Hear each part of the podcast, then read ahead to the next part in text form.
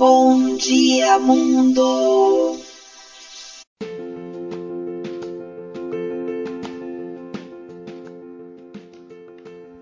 Bom dia, mundo! Bom dia a todos! Bom dia, Deus, Pai Todo-Poderoso. Abençoe nossa semana. Estamos começando mais um programa Bom Dia Mundo e hoje é o 15 episódio da primeira temporada Descobrindo Seu Talento. E seguindo nossa programação, vamos para as novidades da semana.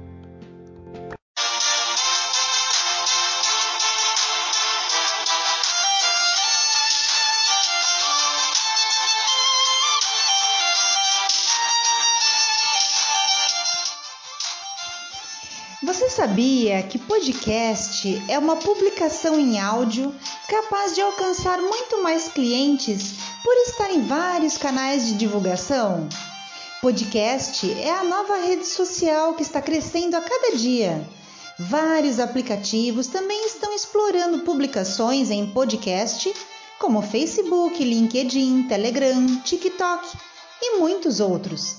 E você? Quer ter seu próprio podcast para divulgar seu produto ou serviço? Então participe do podcast social. Nós temos um lugar especial para você.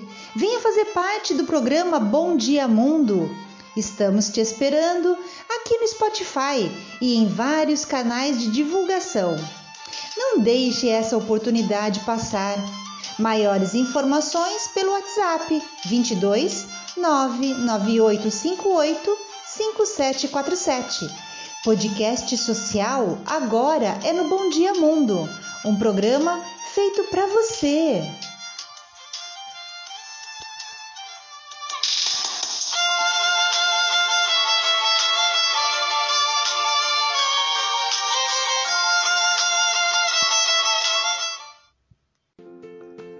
Podcast social quer ajudar você a entrar nesse mundo de podcast que está crescendo rapidamente no Brasil.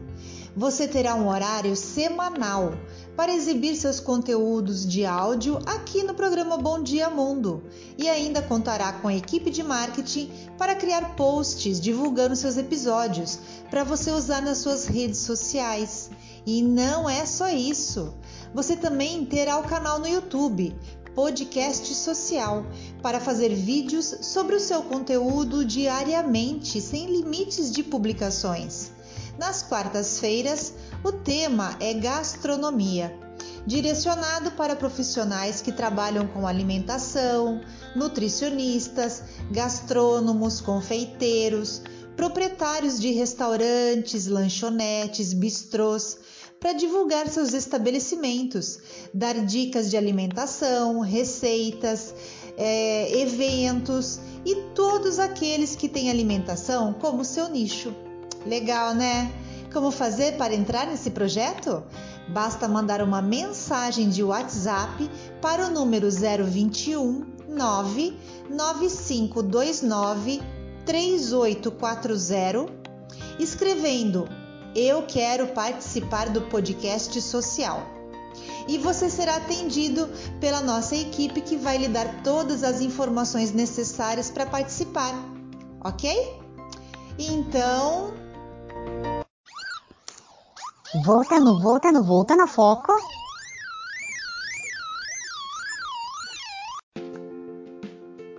Bom, nosso tema de hoje é como o que você come influencia na sua produtividade. Os alimentos que podem interferir no seu humor e até no seu desempenho profissional. Quem tem hábitos alimentares ruins é 66% mais propenso a apresentar queda de produtividade em comparação com aqueles que seguem uma dieta saudável. Deixar de comer frutas e vegetais regularmente podem derrubar o seu desempenho em até 93%. Acredite, está comprovado. A alimentação pode tanto ajudar como prejudicar sua produtividade, sua memória, a fadiga e o estresse. Um dos erros mais comuns de quem quer ter energia para encarar os compromissos profissionais é aumentar a quantidade do que coloca no prato. Uma refeição pesada tira o ânimo e provoca sonolência. Quem não comeu aquela pratada de feijoada e depois ficou com sono, querendo uma caminha para poder descansar? Por causa da refeição pesada. As melhores escolhas são alimentos de fácil digestão, mas com liberação constante de energia. Isso evita os picos glicêmicos que ocorrem quando uma grande quantidade de glicose, que é a substância gerada a partir dos carboidratos, é liberada de uma só vez. Carboidratos de alto índice glicêmico, como farinha, por exemplo, pode dar mais sono, aumentar a ansiedade e prejudicar a sua atenção. Acontece que a principal fonte de energia do nosso cérebro é a glicose. A questão é saber selecionar de onde ela vem, escolhendo cereais integrais, frutas e legumes. Alimentos ricos em ômega 3, como peixe, por exemplo, também ajudam a acelerar as respostas cerebrais, no salmão, até nas sementes como a linhaça. Se houver dúvida, o critério principal deve ser o equilíbrio e não o exagero um doce ou um pão incluído no seu menu não vai estragar seu dia. Aí vão dicas para as refeições. Primeiro, no café da manhã. Prefira alimentos que despertem seu corpo, como o ovo, por exemplo, que pode ajudar a começar o dia com mais disposição. Mas se você não tem o hábito de comer pela manhã, é muito importante pelo menos tomar líquidos consuma chá, suco verde ou outros líquidos em jejum. Isso estimula as enzimas antioxidantes e aumenta a sua produção de energia.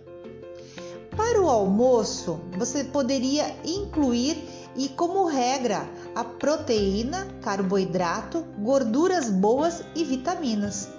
Os melhores carboidratos são os tubérculos, como batata doce, mandioca, inhame. Eles ajudam a nossa microbiota e, consequentemente, favorecem a produção de serotonina.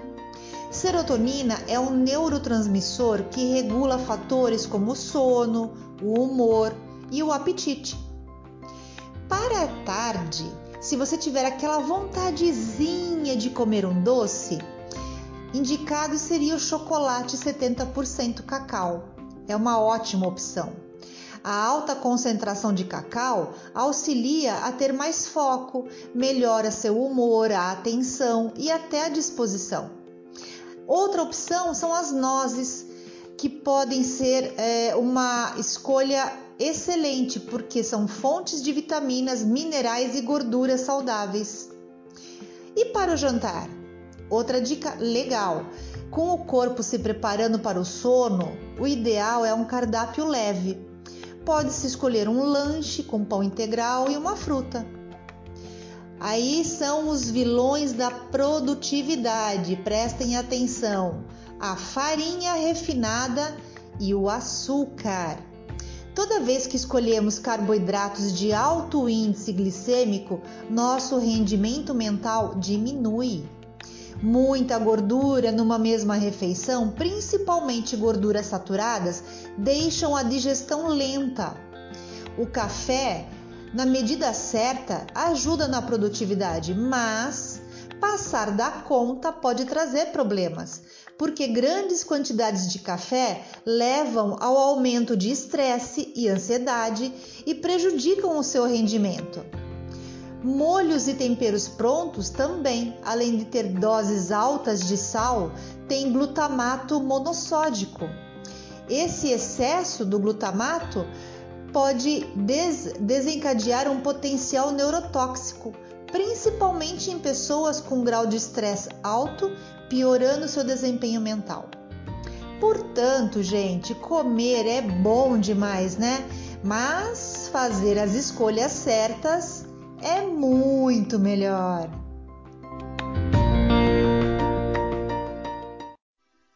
Bate-papo. e para explicar melhor todo o trabalho dos profissionais que podem nos ajudar na nossa alimentação. Hoje temos uma entrevistada da área da nutrição e ela é de Americana. Bom, gente, hoje vamos entrevistar uma pessoa que cuida de algo que todo mundo absorve diariamente e o papel dela é importantíssimo no nosso dia a dia. Nós estamos aqui com a Cibele Cristina do Carmo Amaral. A Cibele Amaral. Ela é nutricionista comportamental, e crononutrição, pós-graduada em nutrição esportiva, fitoterapia e nutrição clínica. Então, nós temos muita coisa para tirar a limpo, para matar a curiosidade. Sibeli, seja bem-vinda ao nosso programa Bom Dia Mundo. Tudo bem com você? Tudo ótimo, Silmar, e contigo? Graças a Deus, muito bem. Muito Seja obrigada muito... por esse espaço. Seja muito bem-vinda. Muito obrigada. Minha querida, é, eu gostaria que você é, nos contasse por que você escolheu ser nutricionista, como foi esse caminho até aqui e quais foram os desafios que você enfrentou.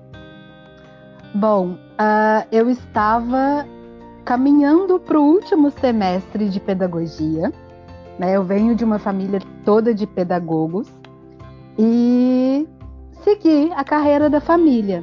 Mas nesse último período da, de pedagogia, eu comecei a trabalhar num hospital em Belo Horizonte, no Hospital Socor, justamente com a equipe de terapia nutricional, isso no ano de 2001. E eu me apaixonei. Eu falei, não, eu nasci para isso. Só que na época, uh, eu né, tinham poucas faculdades de nutrição. Em Belo Horizonte haviam apenas duas, duas escolas particulares, e em Ouro Preto havia federal. Fiz caladinha o vestibular nas três e passei nas três. Na época, uh, ainda os resultados saíam em jornal. E eu não tinha comprado jornal de domingo, né? Então eu não sabia ainda que eu tinha passado. E aí cheguei no hospital na segunda-feira de manhã para trabalhar e logo em seguida me chamaram na diretoria do hospital. Eu já fui tremendo, né? Porque imagina ser chamado na diretoria do hospital em plena segunda-feira de manhã, a gente já pensa logo que fez alguma coisa errada. Uhum. E aí estava a minha chefe direta, a Viviane, e dois diretores do hospital e começaram a me perguntar se eu estava gostando do meu trabalho no hospital e tudo. Né? Eu respondi, falei que sim, que estava gostando muito. E aí um dos diretores colocou o jornal na, na mesa. Eu me emociono até hoje. Eles colocaram o jornal na mesa e falaram né, que eu havia passado no vestibular e quais eram os meus planos para o futuro. Uh, na época, o meu salário que eu recebia na, na, no hospital era um terço do valor da mensalidade da faculdade. Então, eu realmente, financeiras, realmente, condições eu não tinha naquele momento, né? E daí eles me deram a notícia de que daquele momento em diante eu não seria mais uh, funcionário do hospital, e sim estagiária com bolsa de 100%. Uau! Nossa! Sim. Sim. Então, assim, eu falo que realmente eu nasci para ser nutricionista, porque imagina uma menina que não tinha condições nenhuma, né? Tanto que minha faculdade de pedagogia era uma faculdade estadual, eu não pagava. Eu trabalhava para ajudar a manter a minha casa e tive essa oportunidade realmente de, né, do hospital uh, acolher ali o meu sonho e me ajudar a, a, começar os meus estudos, né? E depois disso eu falo que assim eu fui muito agraciada porque eu sempre tive oportunidade de trabalhar durante a faculdade, estagiando e sempre com bolsa, né? Então eu não eu pude realmente concluir o meu sonho de me tornar nutricionista pelas oportunidades que eu tive. Nossa, que show! Uhum. Nossa, se todas as empresas dessem uma oportunidade assim, hein? Sim. Oh, muito legal. É, você trabalha com nutrição comportamental. Eu gostaria que você explicasse para nós o que é e também o que é crononutrição. Certo. A nutrição comportamental é uma visão mais holística em torno da alimentação. Por quê? A gente não ingere nutrientes, nós comemos alimentos, né? E por trás dos alimentos existem várias questões. As questões sociais, né? Por exemplo, nós temos uh, o hábito de quando vamos comemorar algo em torno da mesa. Tem as questões afetivas, todo mundo tem aquele alimento que lembra da avó, que lembra da infância, aquela receita que a mãe faz em dias especiais, né? Ah, também tem as questões religiosas, muita gente deixa de comer alguns alimentos ou ingere alguns alimentos por causa da religião. Tem a questão de tempo, muita gente não tem tempo às vezes para cozinhar. Uh, tem a questão também de, da liberdade alimentar. A nutrição comportamental, ela vê o indivíduo como um todo. Então, não há restrições e nem prescrição de dieta. Esse é um ponto que muita gente fica curioso, mas espera aí. Você é nutricionista e não passa dieta? A nutrição comportamental, a principal visão dela é que você entenda que não existem alimentos bons e ruins. Mas os nossos comportamentos diante desses alimentos podem ser bons ou ruins. Por exemplo, não é saudável comermos uh, fast food todos os dias. Mas, de vez em quando, no final de semana, bateu aquela vontade de comer um fast food, não é um pecado. Todos nós vamos comer. A Nutri come também. Uhum. Então, é de saber se comportar, se comportar realmente de forma saudável com os alimentos. Você quer dizer dosar, é isso? Exatamente, é aprender a ter o equilíbrio com os alimentos. Porque o que, que eu vi? Eu já tenho 15 anos de profissão. Trabalhei com dieta restritiva, trabalhei com contagem de calorias, uh, com visão de emagrecimento. A maioria das pessoas não consegue seguir uma dieta restritiva por mais de dois meses. Porque você acaba tirando muitos alimentos, muitas oportunidades. Às vezes, uh, as clientes chegavam até mim e falavam assim: Ah, Nutri, eu tenho uma festa de aniversário para ir, eu não vou deixar de ir nessa festa. Então, você acaba tirando da pessoa a parte social dela também. Então, a nutrição comportamental é justamente age dessa forma. Né? Não tem problema nenhum você ir numa festa de aniversário e comer um pedaço de bolo e comer salgadinhos, porque durante a, a semana inteira você teve uma alimentação equilibrada. Mas não dizem que se você sai da dieta no final de semana, você perdeu todo o trabalho que construiu durante a semana?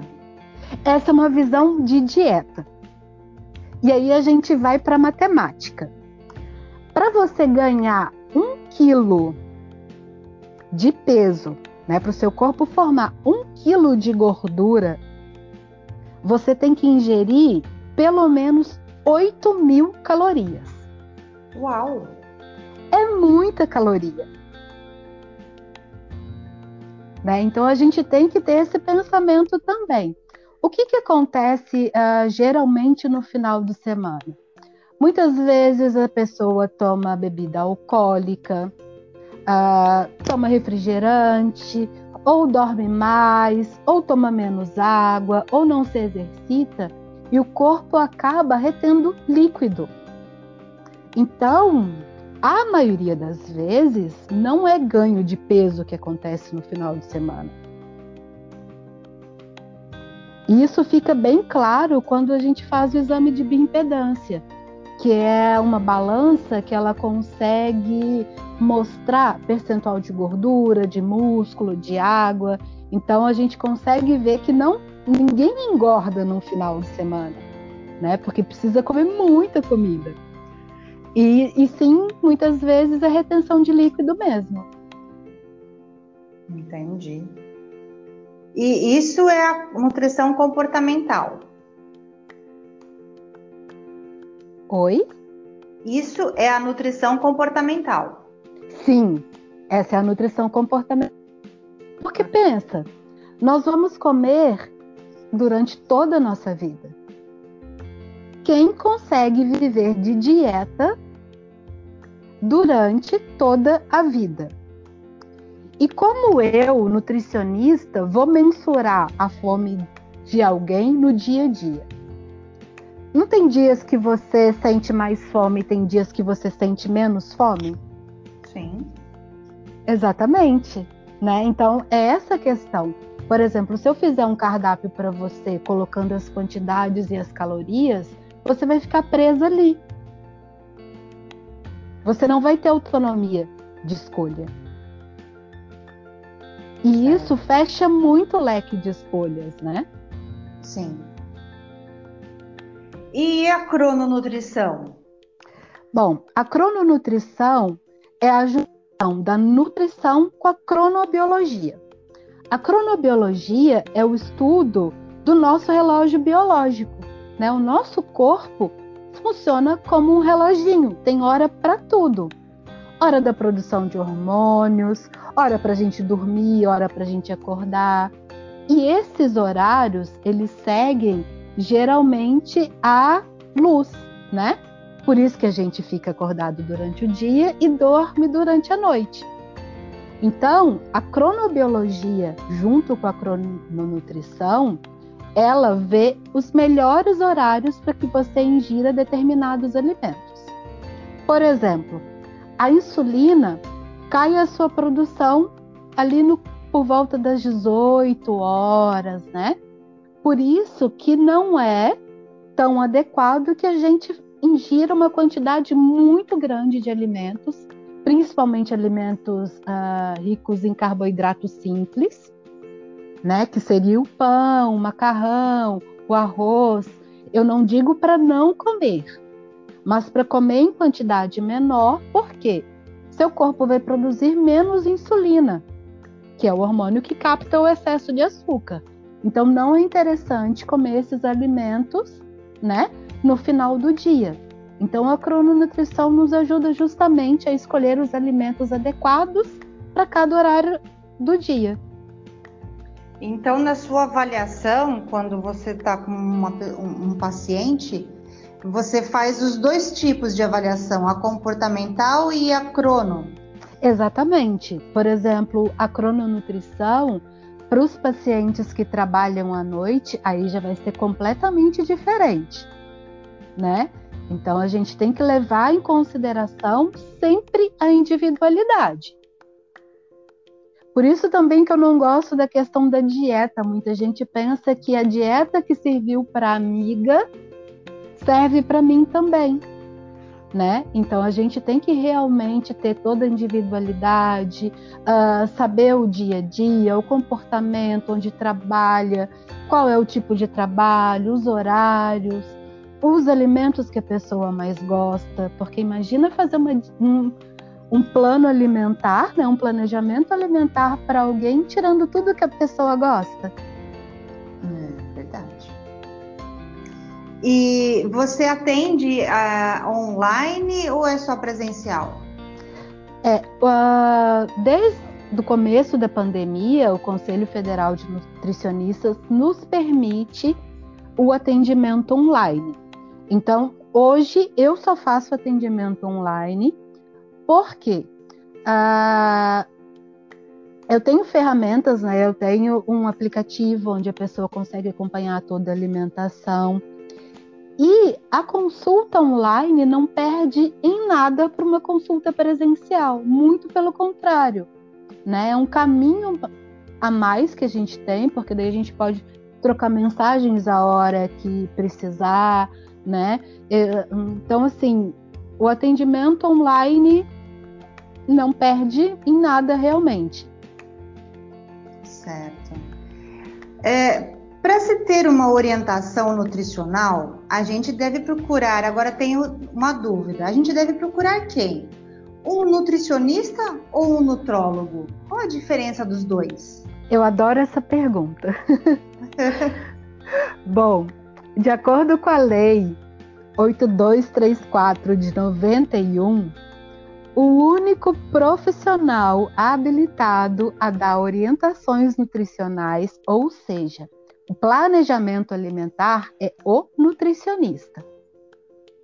O nutrólogo, ele é um profissional que trabalha junto com o nutricionista. Como? Ah, pedindo exames laboratoriais, entrando às vezes com a prescrição de alguma vitamina ou medicamento que o nutricionista não pode prescrever. Então, ah, são papéis completamente diferentes. Então, então, quem analisa é o nutricionista. É o nutricionista. Então, tudo começa pelo nutricionista ou o nutrólogo. O nutrólogo, por exemplo, ele pode fazer a avaliação de um paciente e encaminhá-lo para o planejamento alimentar com o nutricionista. Entendi. Certo. Ok. É... Quando que a gente deve buscar a orientação de um nutricionista? É, a que ponto que a gente tem que chegar para falar, não, agora só com o nutricionista mesmo? Bom, eu acho que todos nós deveríamos ter um nutricionista. Assim como criança tem pediatra, assim como nós mulheres temos um ginecologista. Por quê? Até levando em consideração o que o pai da nutrição fala, que é Hipócrates, que seu alimento seja o seu remédio e o seu remédio seja o seu alimento. Se a gente for observar, a maioria das doenças que nos acometem são por hábitos alimentares ruins. Então, todos nós deveríamos ter acompanhamento nutricional. Eu uh, tive a oportunidade de trabalhar no SUS quando eu morava em Mato Grosso e assim, era muito bacana porque eu conseguia atender todo mundo, sabe? Pessoas de diversas idades, uh, com diversos objetivos. Então, eu acredito que nós deveríamos olhar muito mais para prevenção do que realmente para medicação, para chegar a vou procurar um nutricionista porque eu tô com colesterol alto, vou procurar um nutricionista porque eu tô com cardiopatia porque eu estou com problema renal. Quanto custa tratar? Custa muito mais caro do que muitas vezes prevenir. E é, as crianças, a partir de que idade deve se procurar um nutricionista? Olha, a nutrição materno-infantil é a, a, área da nutrição que eu menos trabalhei e que particularmente uh, não me atrai muito. Mas uh, eu tenho amigas que trabalham, que são excelentes uh, profissionais, e elas sempre falam: acabou o desmame, né? Passou o desmame, já pode procurar um nutricionista. A partir da introdução alimentar, que a criança começa ali a comer as papinhas, já é muito interessante para que a mãe saiba realmente né, quais alimentos para fase, uh, quais alimentos que vão ajudar na prevenção, às vezes, da criança ficar doentinha. Né? Então, a partir da, dali, acabou de desmamar, já procura nutricionista. E lembrando que quanto mais tempo né, a, a amamentação, melhor ainda para a saúde da criança. Claro. Uhum. Tem mais nutrientes, né? Sim, eu mesma mamei até três anos. É, você teve um privilégio. Tive. Mas indo de uma ponta à outra, é... quando a mulher ou o homem atingem a menopausa, a andropausa, é, a, a forma de se alimentar deve mudar? Deve mudar, uh, até mesmo porque a gente sabe da queda hormonal que tem, né? Por exemplo, eu gosto muito, já na área da fitoterapia, eu gosto muito do pólen apícola, tanto para homens quanto para mulheres. O que, que é isso? É palavrão? Não, não é palavrão. pólen apícola é o pólen das plantas, é o pozinho geralmente que tem ali na, nas flores, que as abelhas acabam levando para a colmeia, né? E lá recebe própolis, recebe uh, mais nutrientes e é alimentação uh, só para abelha rainha. Então, ela é realmente uh, um pozinho muito poderoso que ajuda o nosso corpo a manter a produção hormonal adequada, mesmo né, na, na menopausa e na andropausa. É bem fácil de encontrar nessas casas de produtos naturais.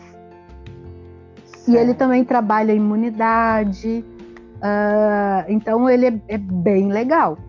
Outra questão também, né, chegando na menopausa e na andropausa, é ingerir mais alimentos que tenham proteína.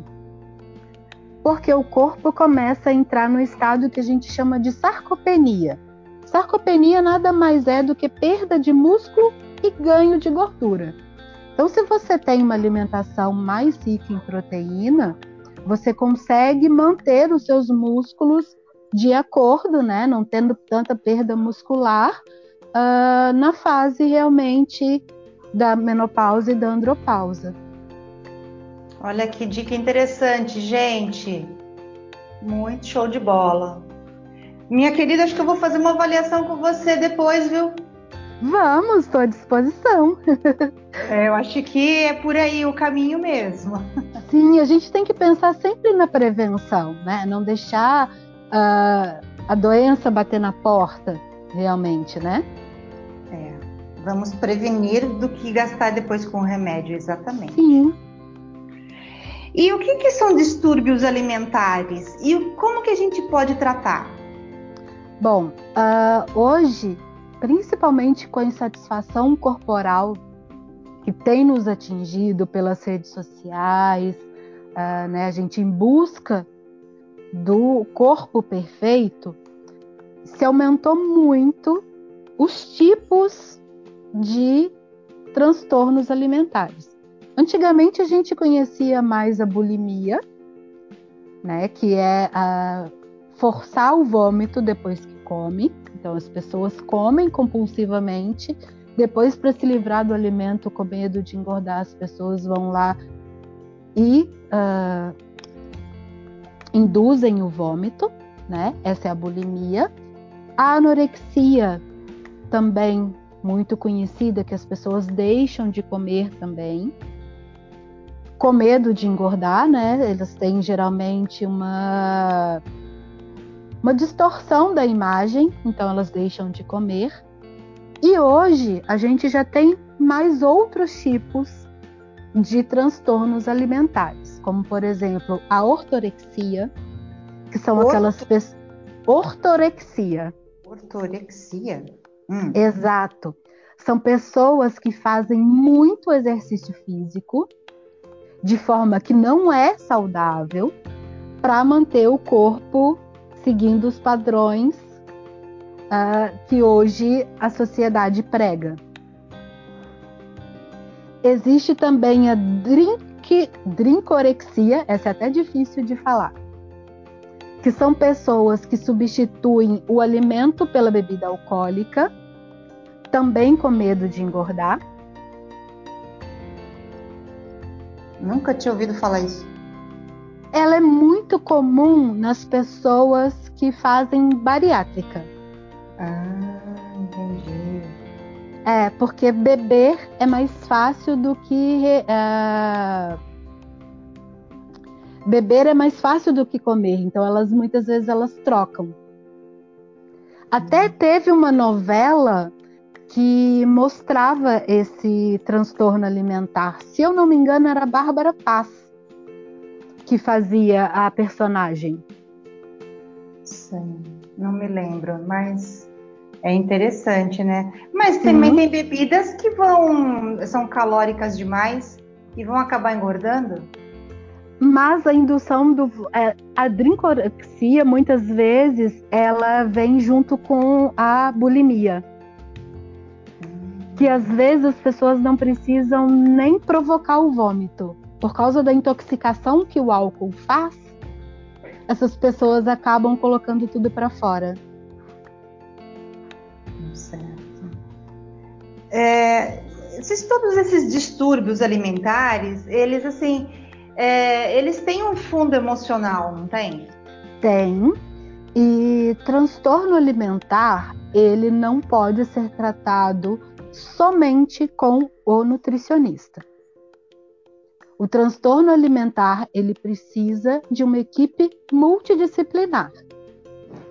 Então é necessário a intervenção de um médico, Uh, se for psiquiatra, melhor ainda, porque daí ele vai saber também lidar com distúrbio alimentar, porque distúrbio alimentar está envolvido muitas vezes com depressão, uh, com distorção de imagem, né? Então, psiquiatra, psicólogo e nutricionista.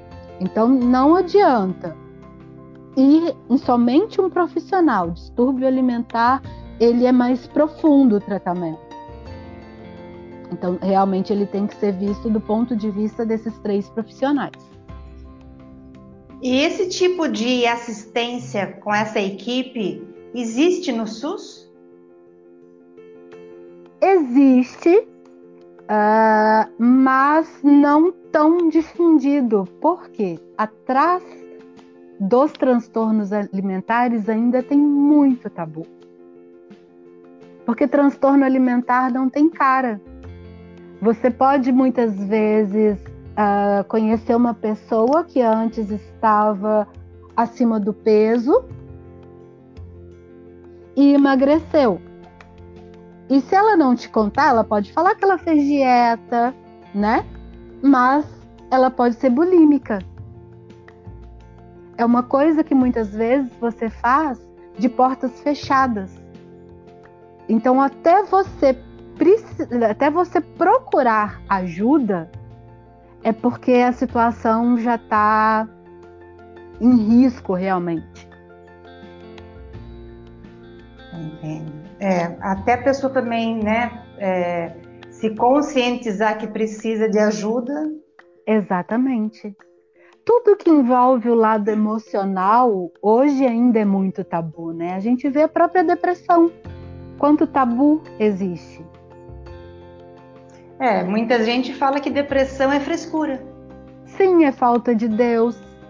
Né? A gente vê um monte de, de, de, de tabus em cima. Mas só quem passa é que sabe realmente o que é, né? Exatamente. Quantos religiosos a gente vê que sofrem também com a depressão, né? Sim. O padre Fábio de Mello também deu um depoimento a respeito disso. Exatamente, e isso dói muito para as pessoas que sofrem depressão, uh, falar que é falta de Deus, que parece que então Deus não está olhando para você, né? Ou então a outra pessoa é escolhida de Deus para não sofrer. É, pois é.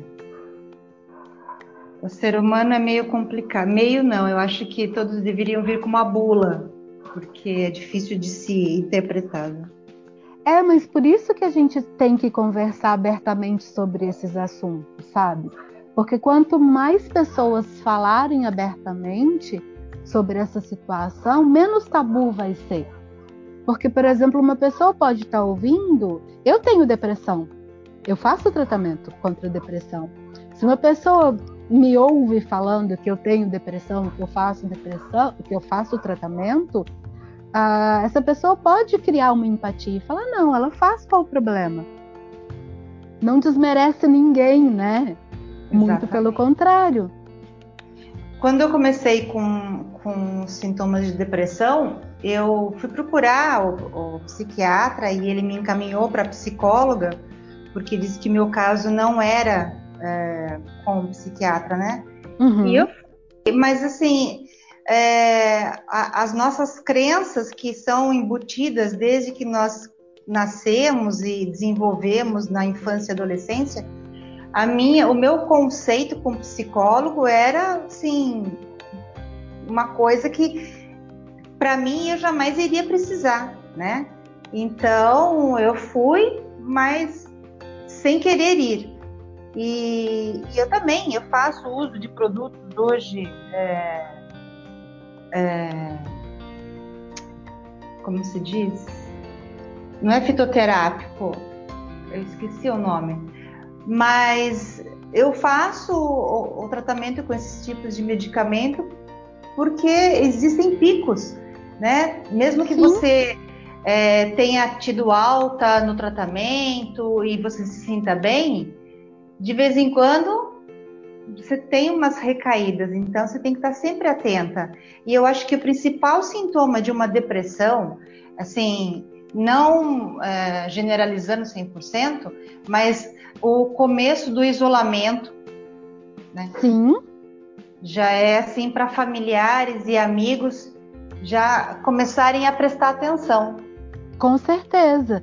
Aumentou muito uh, o número de pessoas com ansiedade, com depressão pós-pandemia.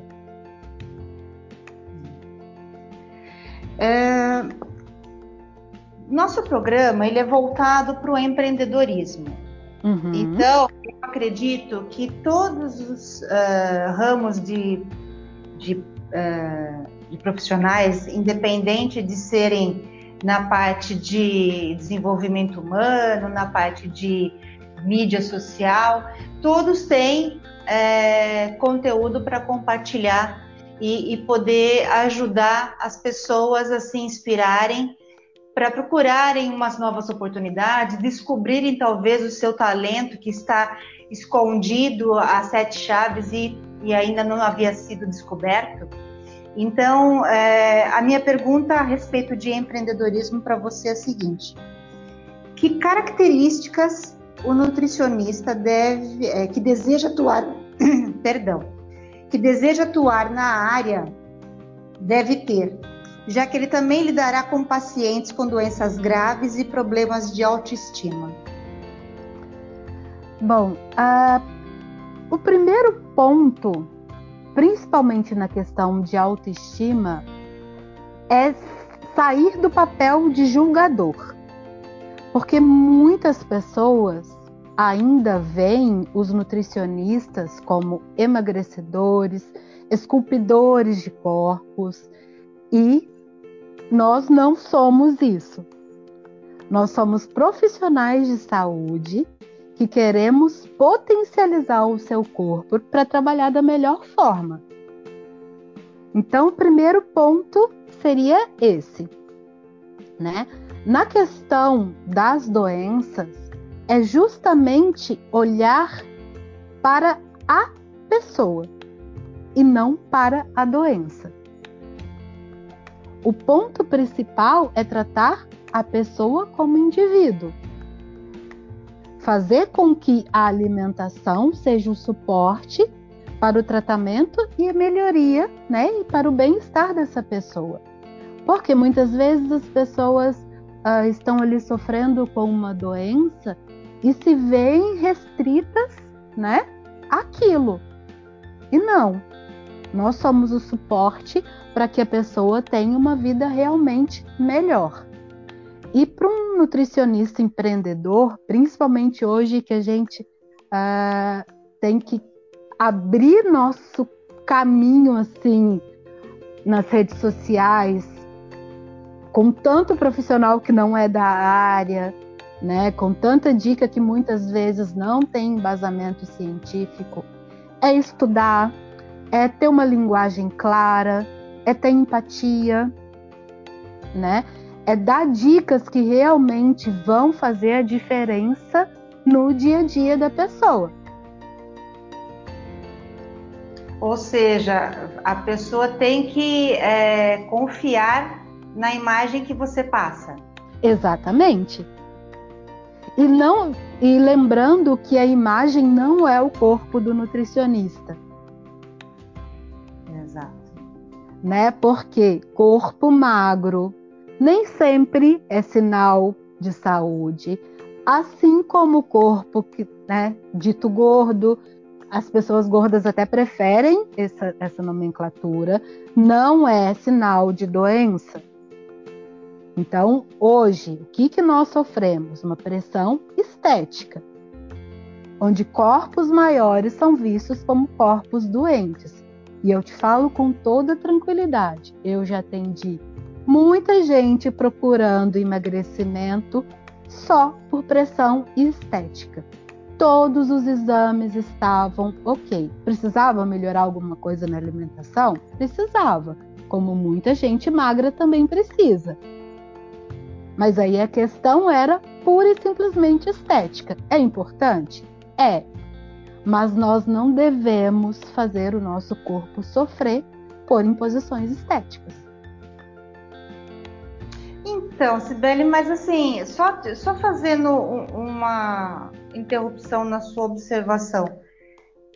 Por exemplo, eu sei disso porque eu já passei por isso. Uhum. É, um tempo eu estava assim, sem fazer nenhum exercício físico, nenhuma atividade, eu estava sedentária e eu precisava realmente movimentar meu corpo, porque eu já estava começando a sentir dificuldades em fazer algumas é, tarefas de casa. Procurei uma academia. Já fazia um, mais de dois anos que não fazia nenhum exercício físico. E na academia começa as atividades, começa a fazer as sessões de musculação e vem a avaliação. Aí vem as medidas, vem o peso, vem isso, vem aquilo, e daí o resultado e o diagnóstico do profissional de, de educação física que você está com sobrepeso, é, que você está quase é, na obesidade e que você precisa passar por um nutricionista.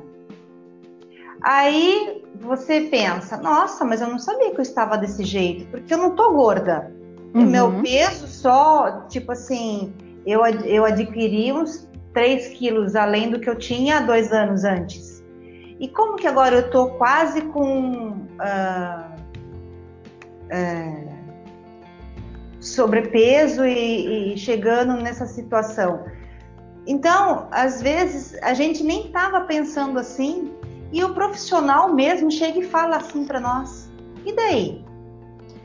É, uh, eu te digo até pelo que eu aprendi na faculdade. Nós somos treinados na faculdade, e isso eu acredito que aconteça na educação física também, de ver a obesidade como doença. Ela pode ser uma porta para outras doenças, como colesterol alto, como cardiopatias, como diabetes? Pode. Não estou romantizando a obesidade de forma alguma. Mas tem muitos casos que a pessoa está com sobrepeso mas o exame dela de VHS é um exame que vê ah, o processo inflamatório no corpo. Se essa pessoa está com sobrepeso, mas não tem nenhum processo inflamatório acontecendo, ela está saudável. Se o colesterol dela não está alto, se todos os outros exames que medem a saúde da pessoa estiver ok, por que, que essa pessoa precisa emagrecer? Não estou dizendo que ela não precise mudar hábitos. Por exemplo, praticar atividade física é saudável para quem está magro, para quem está gordo, para todo mundo. Para novo, para velho, para criança, para todo mundo. Né? A gente sabe de todos os benefícios da atividade física. Mas uh, muita gente, né, falando novamente, ele vê a nutrição como emagrecedora. E, as, e essa questão de emagrecimento, de ter um corpo visualmente magro, nada mais é do que uma opressão estética da sociedade. Se a gente for olhar uh, nos anos 30, nos anos 40, nos anos 50, qual era o padrão de corpo de uma mulher? É só lembrar a gente lembrar da Marilyn Monroe. Era considerada a mulher mais bonita do mundo e ela não era magérrima. Ela tinha curvas, né? Ela tinha curvas, exatamente. Se olharmos as, as misses antigas.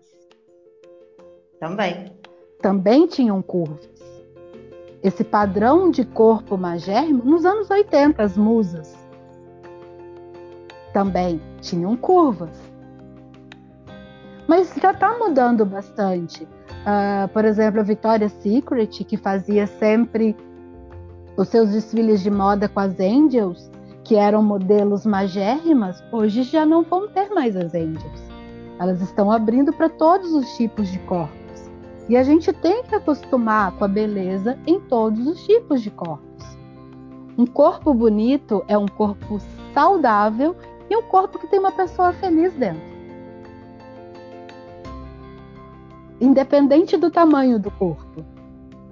Exatamente. E fale uma coisa para mim, Sibeli. É, a gente já, já mencionou a respeito da, da, parte de comportamental, a parte da crono. É, existem mais áreas de atuação de nutricionista? A nutrição estética, por exemplo, algumas pessoas têm problema de pele, uh, ou querem ficar livre da celulite, uh, da flacidez. Tem a ah, nutri... é? Tem nutrição voltada para isso? Sim.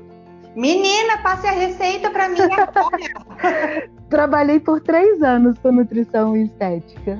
Nossa, tô vendo que essa avaliação vai me sair uma fortuna. Não, é outro, é outra, é outra fake também. Vale muito mais a pena, o preço não é caro.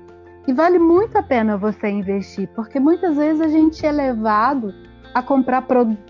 N produtos que prometem N coisas, às vezes não tem resultado e você gasta mais dinheiro do que com uma consulta com um nutricionista. Tem toda a razão, verdade.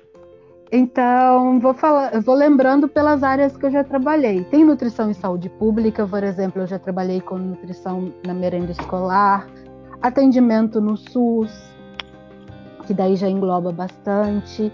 Uh, nutricionista presente em restaurantes industriais, em restaurantes comerciais também é muito importante. Uh, na qualidade, no processo de qualidade de empresas também. Eu fiz estágio no Habibs quando eu estava na faculdade.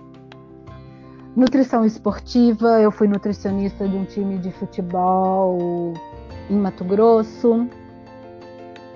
Deixa eu ver o que mais. Em marketing também, as nutricionistas que fazem propaganda uh, de produtos da linha nutricional. Tem uma gama muito grande. Tem Cada nutri... é um curso? Hum, o curso em si é um só. Né? Uhum. Tem o curso de nutrição e você vai fazendo as especializações. Ah, certo. Nossa, eu não sabia que era tão ramificado assim. É bastante ramificado. Muito legal. Ô, Si, oh. é, para as pessoas que estão se é, identificando com o seu trabalho, uhum. mas que ainda não sabem assim se é realmente uh, a, a direção que eles devem seguir que mensagem você pode passar para essas pessoas é, com o intuito de mostrar o perfil de uma pessoa para ser uma nutricionista? Desculpa, eu não entendi. Por exemplo, eu queria que você passasse para as pessoas qual é o perfil que teria que uma pessoa para estudar nutrição deveria ter para que quem está nos ouvindo possa se identificar? Bom, primeiro a pessoa tem que entender que o nutricionista não é um profissional de emagrecimento, é um profissional de saúde. E que a alimentação vai estar presente desde o nosso nascimento até o nosso último dia. E que esse processo ele precisa acontecer com qualidade, com quantidade e com satisfação porque comer é um ato prazeroso, né? Então ele tem que também ser acessível a todas as pessoas. Não adianta, por exemplo, querer ser uma nutricionista que vá passar alimentos que não são de acesso fácil para todo mundo. E gostar realmente de química, de biologia, de matemática, porque eu mesma fui uma que pensei que não teria muita matemática, mas nutrição é matemática pura.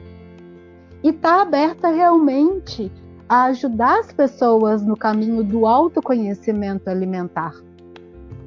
Né? Porque é um caminho de descobertas.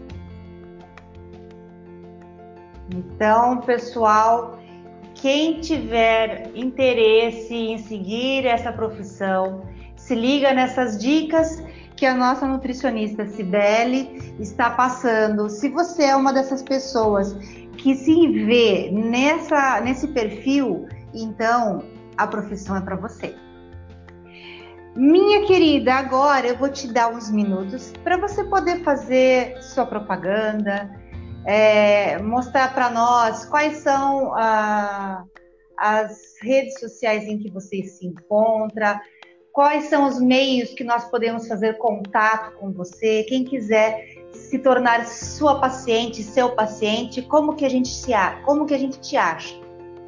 Bom, eu tenho meu site uh, www uh, Nutrical, né, que é nutrição sem o cedilha e o tio, maravilha, tudo junto, tudo junto. Ponto NTR que é de nutrição.br. Então, repetindo, www.nutricalmaravilha.ntr.br. Uh, ah, também tem o meu Instagram, que é arroba Nutri Cibele Amaral, Cibele com C. E também pode me chamar no WhatsApp. Uh, meu telefone e meu contato de WhatsApp é 19 99 342 7122. Só para o pessoal é, conhecer, Sibeli, você está atendendo na cidade de Americana, interior de São Paulo, correto? Isso. Os meus atendimentos são todos online. Né? Então a pessoa não precisa se deslocar para lugar nenhum uh, só sentar ali na frente do notebook ou do celular que a gente consegue fazer a, a consulta como se estivéssemos no mesmo ambiente. Perfeito. Você pode repetir então só mais uma vez o seu WhatsApp? Claro. Uh, 19 99 342 7122. Perfeito.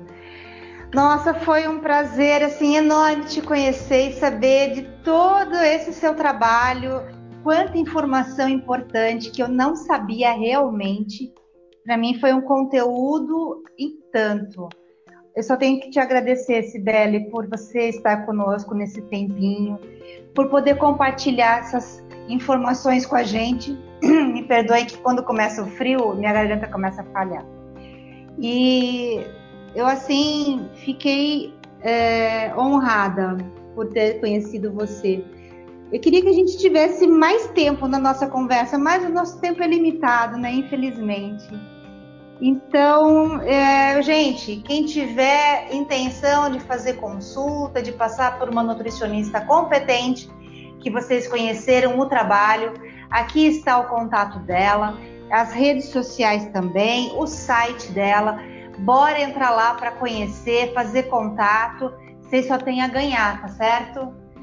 Sibeli, muito obrigada. Ah, Silmara, posso aproveitar uh, daqui a alguns dias, não sei precisar ainda porque tem alguns ajustes no meu site. eu vou ter atendimento em grupo, que Olha. também é sim, é uma chance porque daí tem o preço mais reduzido. Eu sei que nesse momento de pandemia muita gente tá com o orçamento apertadinho, o meu também tá. Então é uma chance também de quem quiser uh, participar desses grupos também. E aí, e assim você... que tiver tudo certo, eu vou fazer já a postagem lá no meu Instagram para a gente começar também. Nossa, muito bacana. Aí, gente, é uma oportunidade de ouro, não percam. Muito show de bola, Sibeli. Bem uhum. pensado mesmo. Parabéns. Então, eu agradeço a você, te desejo muito sucesso, que você transforme muitas vidas e que a gente possa ainda conversar bastante para você trazer meus resultados tão desejados. e sinta-se abraçada por mim, querida. Muito obrigada, Sil. Muito obrigada pelo convite, uh, por abrir esse espaço. E saiba que já sou sua parceira. O que precisar, realmente estou aqui. Pode contar comigo. Perfeito. A gente vai se ver no Clubhouse também, que eu vou te chamar lá, viu? Ai, me manda o convite, eu não tenho. Ah, não se preocupe não, eu vou te mandar. tá bom, combinado. Um grande beijo, minha querida. Outro. Beijo, tchau. Tchau.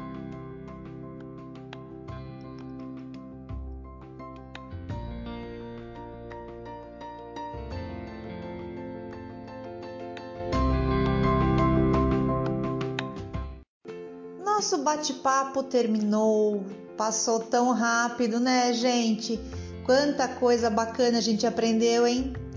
Se você gostou, compartilha com seus amigos, porque é bom a gente passar informações e conhecimento para quem a gente gosta, né? E se você quiser, pode deixar seus comentários também na minha página Silmara Marim no Instagram ou no Facebook. E vamos que vamos, gente! Semana que vem eu espero vocês novamente aqui no nosso programa Bom Dia Mundo. Muito obrigada a todos que estiveram conosco até aqui.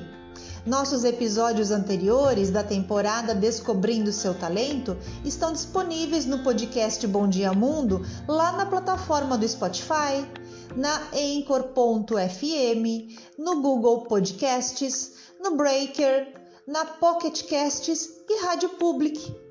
Se você ainda não ouviu, então corre para as plataformas e segue a gente lá, por favor. E se você quiser mandar alguma matéria para nós no nosso e-mail, anota aí descobrindo seu talento hotmail.com. Espero a sua mensagem, hein? E fiquem com Deus. Sintam-se todos abraçados por mim. Tenham uma abençoada semana e que Deus nos proteja. Grande beijo para todos! Acabou, acabou, acabou, acabou.